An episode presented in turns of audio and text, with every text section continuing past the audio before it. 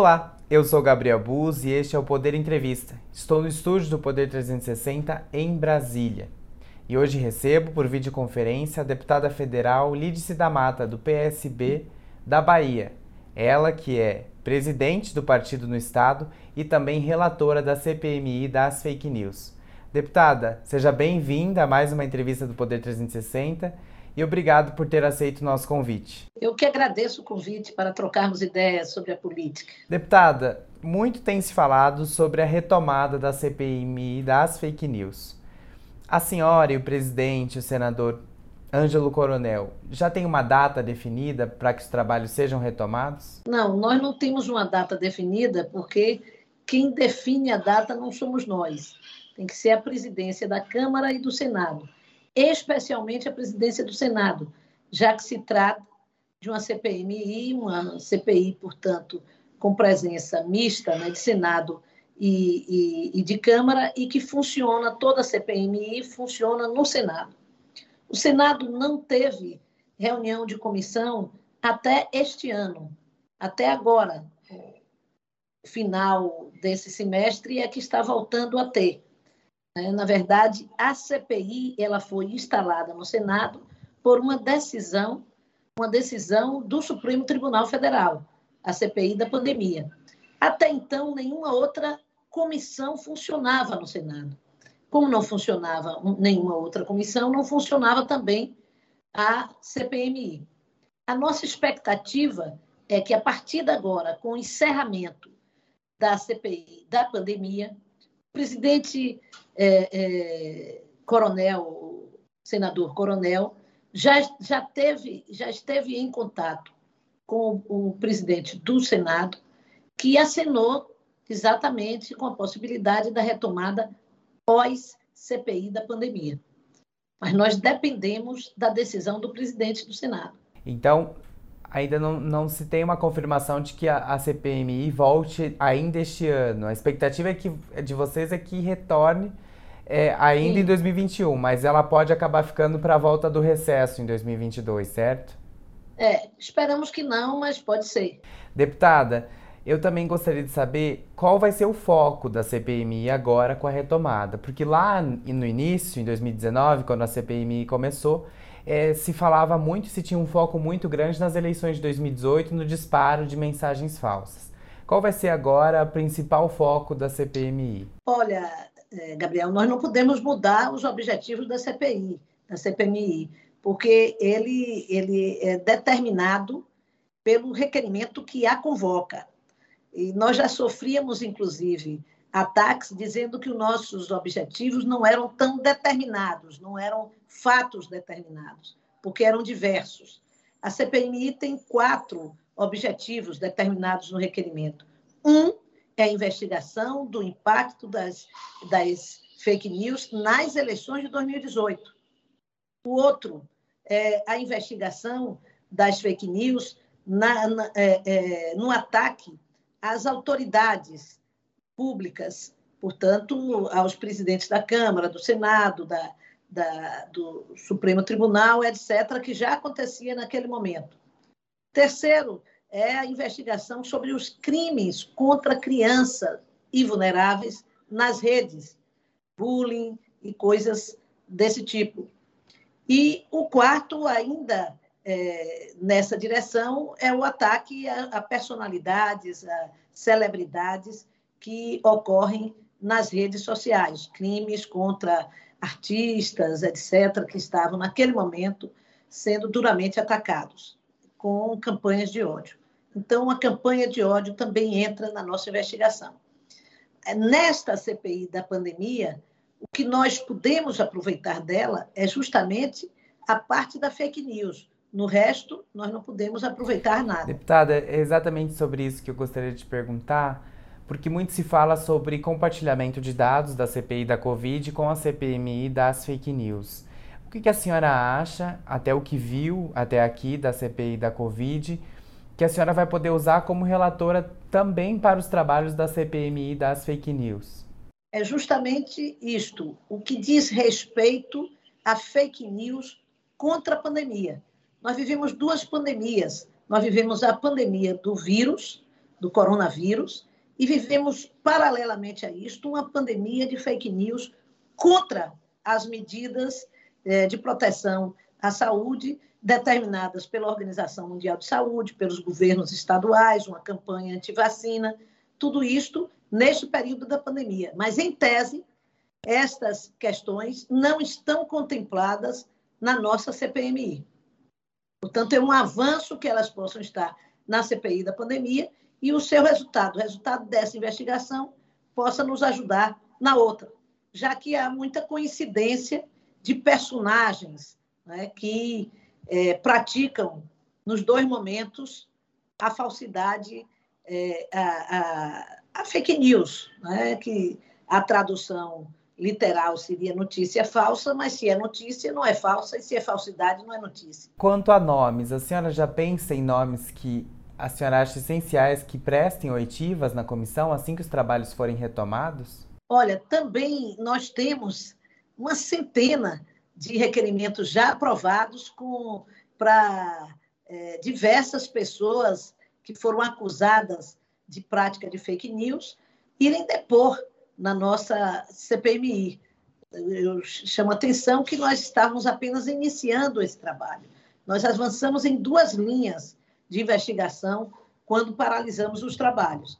Na primeira, que era a investigação propriamente dita da prática de fake news pelo chamado Gabinete do Ódio, e com uma, uma denúncia forte, tanto da deputada Joyce quanto do deputado Frota, dos mesmos atores, é, protagonistas deste movimento, tanto o chamado Gabinete do Ódio, quanto o, alguns deputados da Câmara, é, alguns deputados é, estaduais, mas principalmente deputados federais, dentre eles o filho do presidente, tanto na Câmara do Rio de Janeiro quanto na Câmara dos Deputados.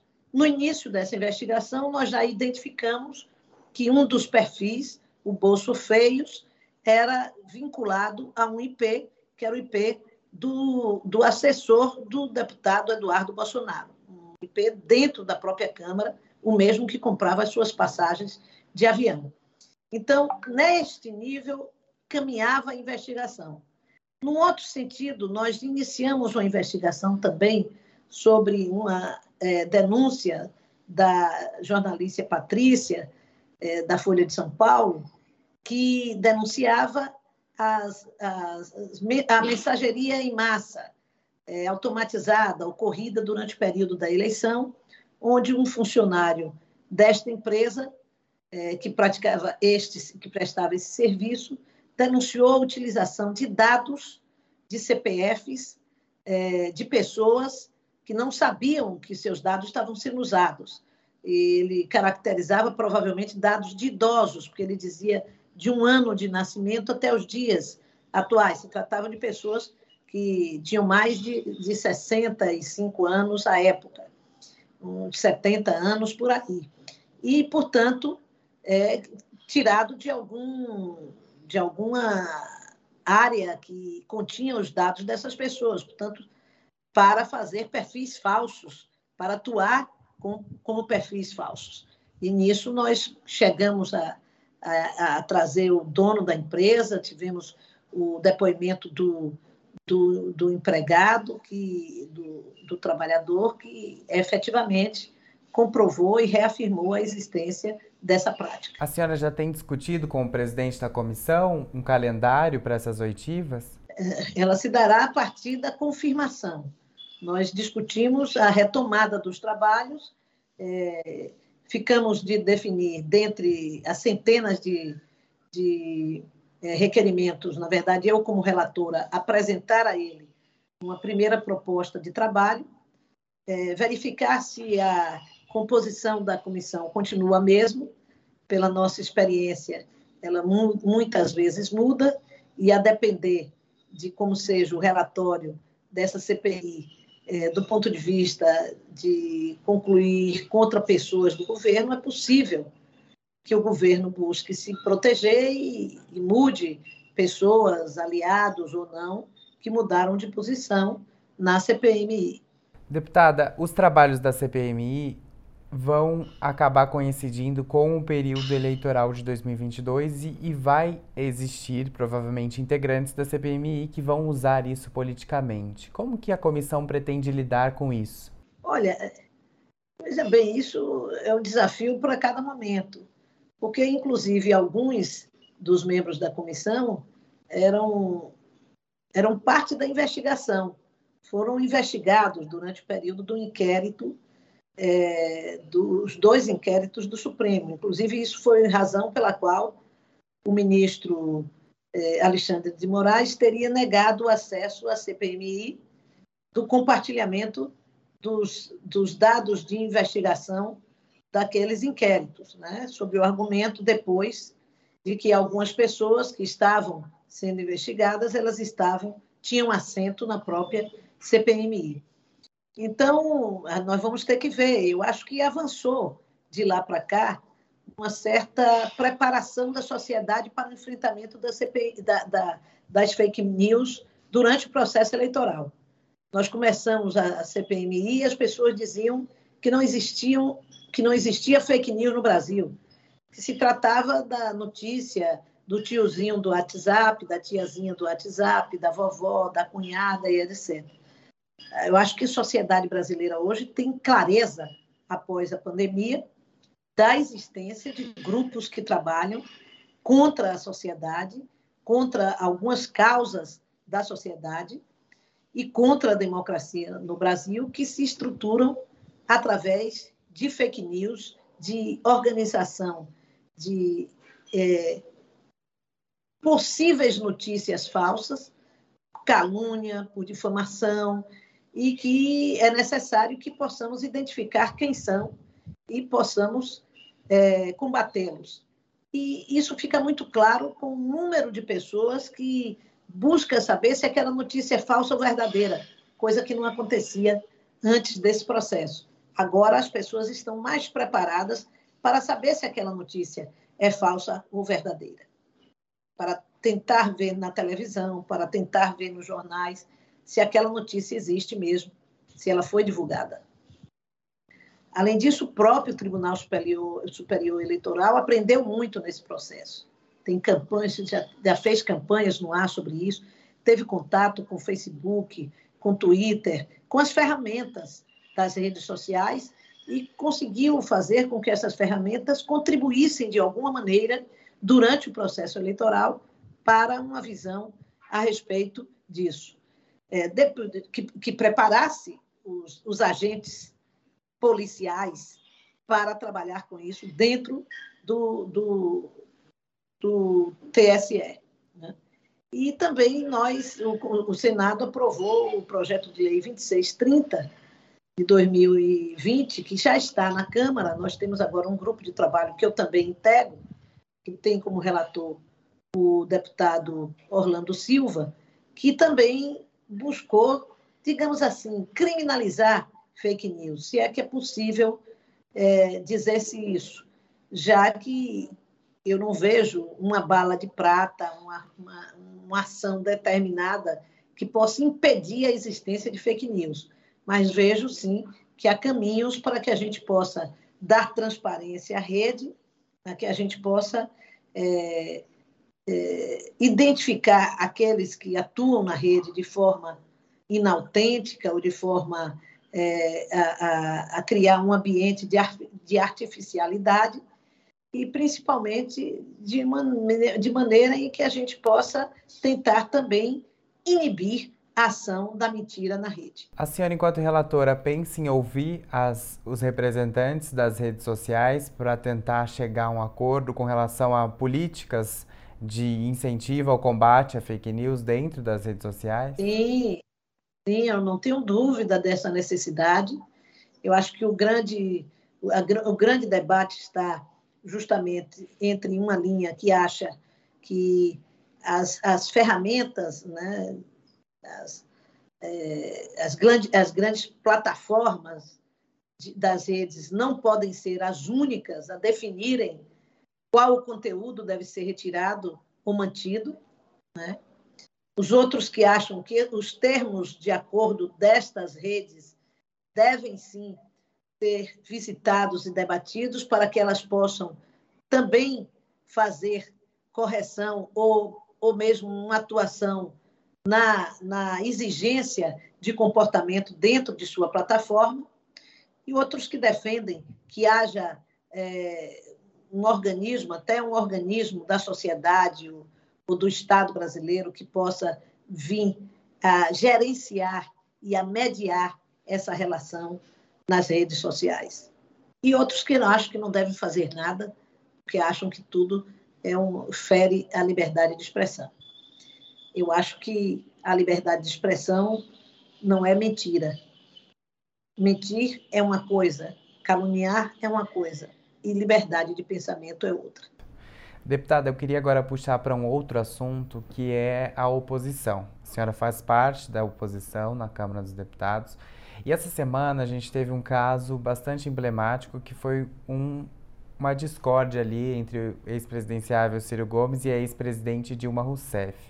Como que a esquerda chega em 2022 é, com essas rachaduras tão visíveis dentro da própria, da própria conjuntura, dentro da própria esquerda? Olha, havia um grupo grande da esquerda que estava no, no governo.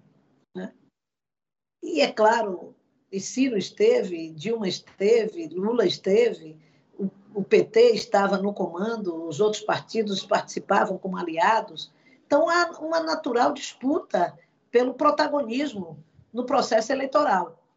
A candidatura de Ciro é uma candidatura digamos, antiga, no sentido de dizer que existe há muito tempo, que se coloca há muito tempo. E, pelo que todos podemos analisar, ele sai muito refratário, muito magoado pelo fato de Lula não ter, é, até pelo que ele diz, não ter lhe apoiado imediatamente quando foi preso. Como se dissesse, se havia um caminho de impossibilidade de, de ser candidato, ele achava que Lula deveria tê-lo apoiado. É o que eu interpreto. Acho que, no entanto, é, eu que defendi Ciro de ataques que considero antidemocráticos na, na última, última manifestação de São Paulo, também considero absolutamente inadequado o ataque que Ciro fez à presidente Dilma Acho muito ruim a forma como escolheu para fazer esse ataque. E não é uma questão de, só, de forma, é de conteúdo também, né? em todos os sentidos. Né? E até no seu conteúdo. Um arrependimento por, um, por uma pessoa que ele considera incompetente estar. É, é, ele se arrepende, ele diz que se arrepende por ela ser incompetente é, de, de, ter apoiado, ter ficado contra o seu impeachment.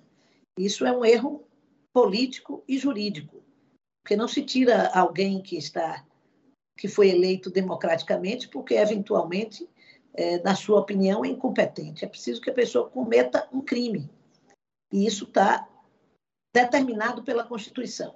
Então, em todos os sentidos, eu desaprovo o posicionamento do, do ex-ministro e ex-governador Ciro Gomes, considerei inadequado e mesmo grosseiro a grosseira forma como se pronunciou.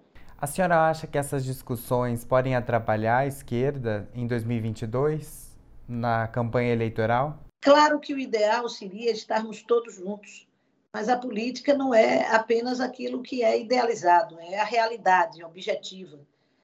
E eu acho que é possível e necessário se fazer, se buscar uma frente entre segmentos de esquerda que possam consolidar uma candidatura que tenha condições reais de enfrentamento do bolsonarismo e também uma articulação, não digo uma aliança explícita, mas uma articulação com setores democráticos para é, efetivamente derrotar o bolsonarismo. No primeiro turno, fazer uma, uma campanha e um, debate político que isole o pensamento de extrema-direita bolsonarista no Brasil, no segundo turno, que ganhe efetivamente as eleições. E quem sabe nós puderemos até conseguir ganhar no primeiro turno. Esse tem que ser o nosso projeto. é retomar o Brasil para o desenvolvimento, o desenvolvimento econômico, o desenvolvimento social, a democracia plena. Nós não vivemos hoje numa, num ambiente de democracia plena, quando, inclusive, o presidente da República confessa todos os dias a sua é, incapacidade, o seu desamor pelos, pelos instrumentos democráticos e pelas instituições que garantem a democracia no Brasil. Primeiro fez duros ataques ao Congresso Nacional, ao seu presidente, dizia que não conseguia trabalhar por conta disso. Depois voltou-se contra o, o Supremo Tribunal, ou seja, o presidente que é incapaz de governar busca caminhos, pretextos para justificar para o povo brasileiro a sua incapacidade de resolução dos problemas da nação. Deputada, a senhora é presidente do PSB da Bahia e hoje o PSB faz parte da base governista do governador Rui Costa.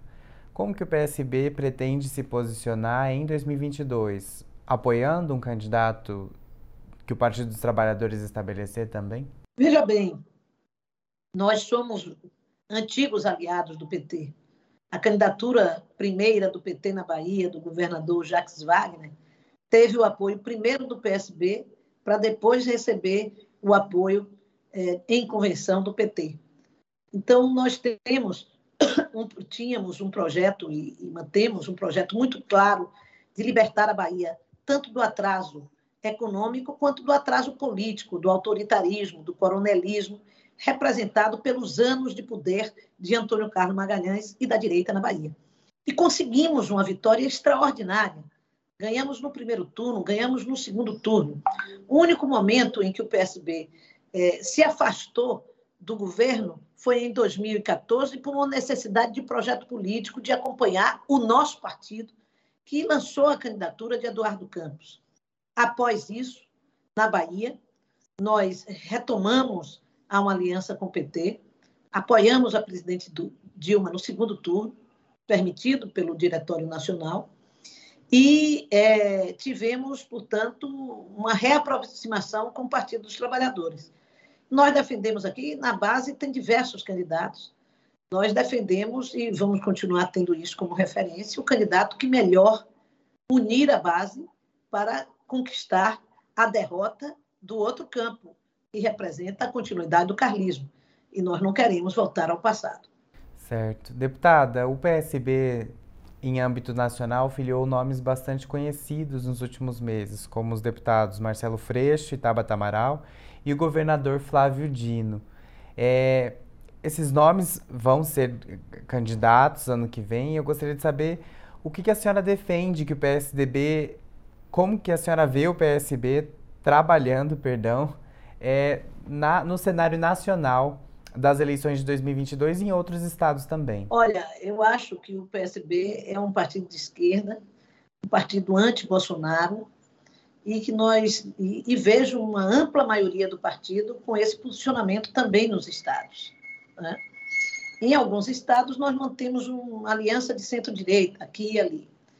Nós estamos diante de um desafio grande, que é o desafio é, agora de fazer uma grande bancada, sem coligação proporcional, por, por isso com imensa dificuldade para um partido médio como o nosso. Discutimos a ideia da federação com partidos de esquerda, que poderia, que pode levar a uma aliança nacional. E é claro, eu pessoalmente defendo o apoio ao presidente Lula, que considero que é além de uma, uma referência de, de políticas públicas inclusivas no Brasil, é também aquele que hoje tem mais acúmulo para viabilizar uma vitória. É, eu acho que uma, uma possível, por exemplo, federação é, do PSB seria possível com essa estrutura, desde, claro, que o, o PT nos desse também o benefício do apoio. E quem quer ter apoio também tem que abrir-se para apoiar. E creio que quem tem o projeto nacional como objetivo deve ter capacidade de renunciar a alguns projetos regionais para compor com o quadro nacional. Seja com o PSB, seja com qualquer outra força. Para ganhar as eleições, acho que o PT tem que estar aberto a, a apoiar candidaturas do PSB para governos de Estado, para Senado em, em alguns estados, assim como outras legendas que são importantes para a composição. Deputada, eu agradeço a sua participação aqui conosco no Poder 360. Muito obrigado. Obrigada a você. E obrigado a você que nos acompanhou até aqui. Eu sou Gabriel Bus. Até a próxima.